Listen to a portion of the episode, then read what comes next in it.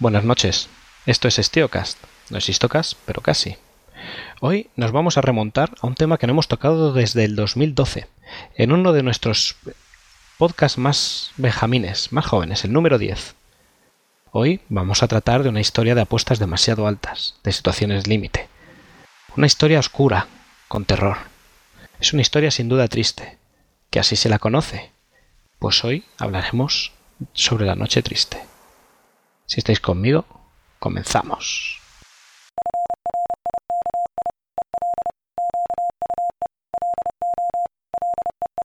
Bien, este programa está hoy patrocinado por Storytel.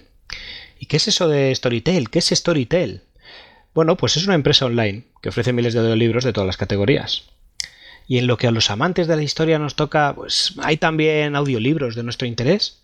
Pues sí, tienen una pestaña de categorías y una es la de historia. Y si haces clic ahí, pues nada, pues verás masas innumerables de libros, numerosos cual ejército persa. es una buena idea, porque si bien hay que leer, y hay que leer, amigos, sin excusas, pero también creo que escuchar historias narradas, y cuando están bien narradas, tiene su algo especial, ¿verdad? No sé qué. Así que nada, ahí lo dejamos. Hoy este programa está patrocinado por Storytel.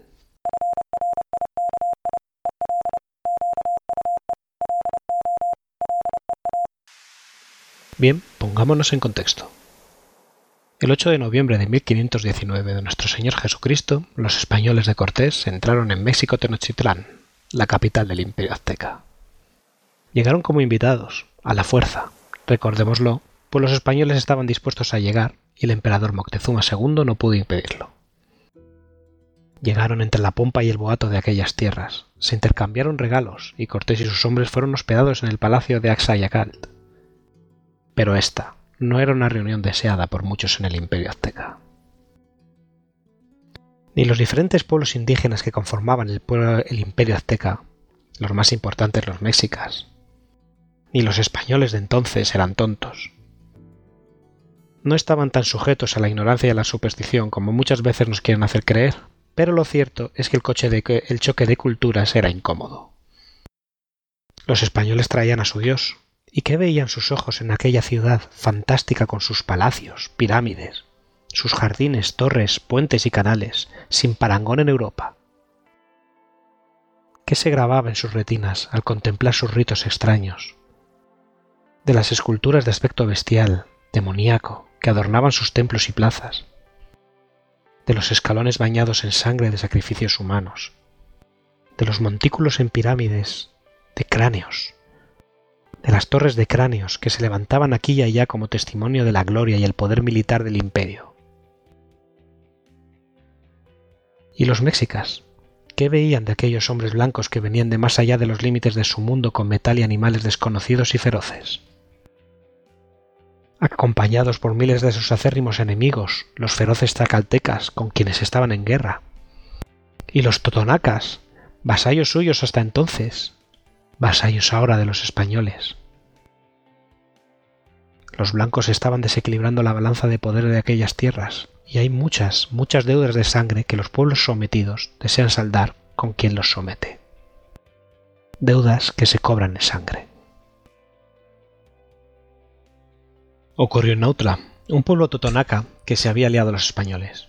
Cuando los cobradores de impuestos del imperio azteca fueron a reclamarles, los totonacas se negaron ya no eran vasallos del imperio, ahora eran vasallos del rey español, que gobernaba muchas tierras más allá del mar. Los mexicanos usaron la fuerza, y los totonacas pidieron ayuda a la guarnición española de Veracruz, quienes cumplieron con su parte. En el enfrentamiento, siete españoles murieron, entre ellos el capitán, Juan de Escalante. Cuando la noticia llegó a México, Cortés quiso pedir cuentas al emperador azteca. Pedir cuentas al emperador. Quizás Moctezuma se confió en exceso. En su ciudad, en el corazón de su imperio, rodeado de cientos de miles de feroces guerreros, sus guerreros, su pueblo, su imperio. Quizás no se confió y se puso a sabiendas en peligro apostando alto por la paz. ¿Quién sabe? La posición de Cortés también era desesperada. Venía con un número considerable de aliados, pero muy pocos españoles, y aun sumando todos juntos en comparación con aquel imperio, eran presa fácil. Quizás las acciones de Cortés también estaban cuidadosamente estudiadas, buscando el equilibrio entre apariencia de fuerza y garantías de seguridad. El caso es que aprovechó la llegada del emperador y le retuvo allí, en el propio palacio que les había cedido como huésped. Exigió que le entregaran a los cabecillas de la conspiración. ¿Exigir?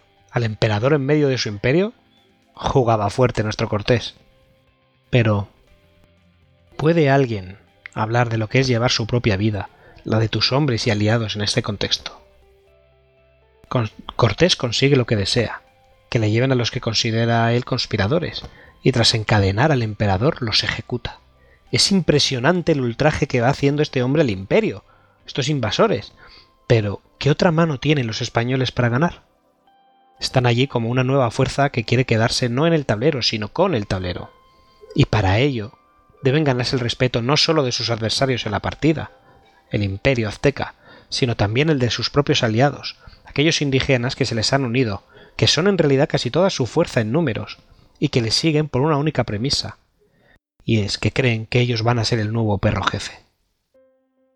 Pero todas estas afrentas tienen eco en el pueblo, y los mexicanos están cada vez más furiosos con los intrusos. Ocurrió que Hernán Cortés tuvo que salir al encuentro de Pánfilo de Narváez, que como recordamos fue enviado a ponerle de cadenas. Cortés se quedaría con todo cadenas, recursos y hombres a engrosar sus filas en una jugada de mano con la, audacia, que es justo atribuirle como propia. Pero mientras tanto, deja uno de sus capitanes, Pedro de Alvarado, al mando de 80 españoles y en el entorno de 10.000 aliados indígenas a custodiar al prisionero. No sabemos lo que le pasa por la cabeza a la gente, pero la paranoia de los españoles debía de estar por las nubes. Los relatos cuentan cómo cada vez más multitudes hostiles lanzaban flechas, piedras y venablos al palacio donde se guardaban los españoles. Día a día se veían rodeados por una multitud cada vez más iracunda, cada vez más envalentonada, que veía con buena alegría sus corazones palpitantes en el puño del sacerdote y sus cráneos secos en los altares. Los tlaxcaltecas y totonacas le llenaban la cabeza a Alvarado con historias de conspiraciones que se iban armando contra ellos. ¿Sería cierto? Quizás. No es descabellado. En cualquier caso, Alvarado tomó una decisión. Se celebraba en el templo mayor de los aztecas una fiesta religiosa, y la flor y nata de su gente estaban allí. Muchos guerreros, muchos capitanes, muchos mandos estamentales, muchos escribas, todos desarmados. Alvarado ordenó cerrar las puertas. Fue una masacre. Los españoles y sus aliados mataron a muchos, a cientos, mujeres y niños. No solo profanaron el templo, la celebración. Los españoles y los indios que eran sus aliados, quienes tenían muchas deudas de sangre que saldar con sus anfitriones, dejaron aquello regado de cuerpos. Algunos relatos hablan del impacto que causaba la hazaña y el salvajismo de los chacaltecas con sus acérrimos, atávicos enemigos, la rabia y el rencor que desprendían. Aquello fue demasiado para aquella situación. Poco después llegaría Cortés, enterándose de lo sucedido, viendo los ánimos así encendidos. Entró, se reunió con sus hombres y se dieron cuenta que ya no iban a poder salir por las buenas. El pueblo, el imperio entero, deseaba sus cabezas. Su ira era indescriptible. Bernal Díaz del Castillo nos cuenta así. Y desde que amaneció, vienen muchos más escuadrones de guerreros, y vienen muy de hecho y nos cercan por todas partes los aposentos. Y si mucha piedra y flecha tiraban antes, muchas más espesas y con mayores alaridos y silbos vinieron este día. Cortés entendió que había que poner pollas en polvorosa. Pidió a Moctezuma que hablara a su pueblo, que les hablase para que cesasen las hostilidades y se pudiesen ir en paz. Pero se habían traspasado demasiadas barreras. Muchos escucharon las palabras de su emperador y sumo sacerdote, pero demasiados las entendieron como complicidad y el colmo de la infamia, manifestada ahora también en traición de su líder. Habían nombrado a otro, Cuitlahuac, familiar del emperador, como el nuevo señor. Los ánimos se encendieron ante el discurso pacifista del, prisionero emperador, del prisionero rey. ¿Qué clase de líder es este que pide paz cuando nuestros enemigos nos están vejando, insultando y matando? La primera responsabilidad del líder es proteger a su pueblo. Los ánimos se encendieron y lanzaron también proyectiles contra Moctezuma, una serie de piedras que le acertaron en la piedra el brazo y finalmente la cabeza le hirieron de fatalidad. Moctezuma moriría dos días después. El escudo de garantía que mantenía hasta ahora a raya las huestes enemigas había dejado de existir. El escalofrío por la espina dorsal que debieron de sentir los sitiados, blancos indígenas, debió de ser indescriptible. Cuentan las crónicas que Cortés se lamentó, no solo por su suerte y la de los suyos, sino por el del emperador caído por mano de su propio pueblo. Y no es algo increíble, pues en la mayoría de los relatos cuentan que pese a las circunstancias que les condujeron hasta allí, hubo cierto grado de entendimiento, amistad si acaso, y respeto entre Cortés y el emperador.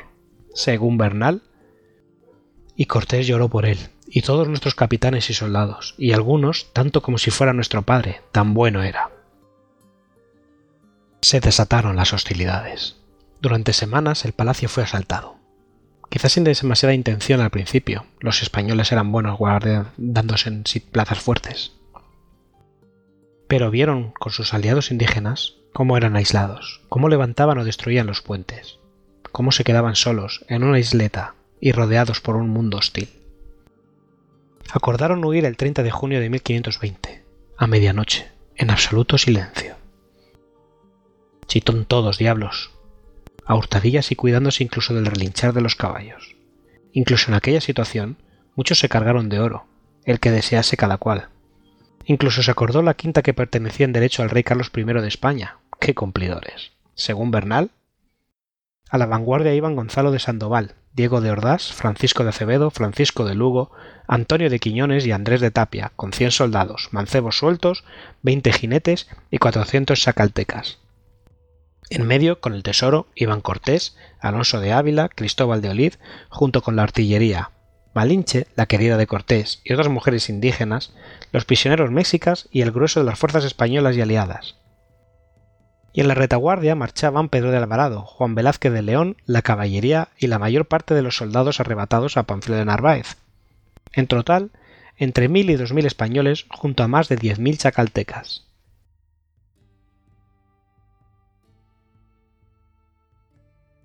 Todo en silencio, que no se oiga una tos. A la señal de Cortés salieron. El plan era utilizar vigas del palacio para construir un puente, salir de la isla en la que se encontraban y escapar. No obstante, sus esfuerzos fueron advertidos.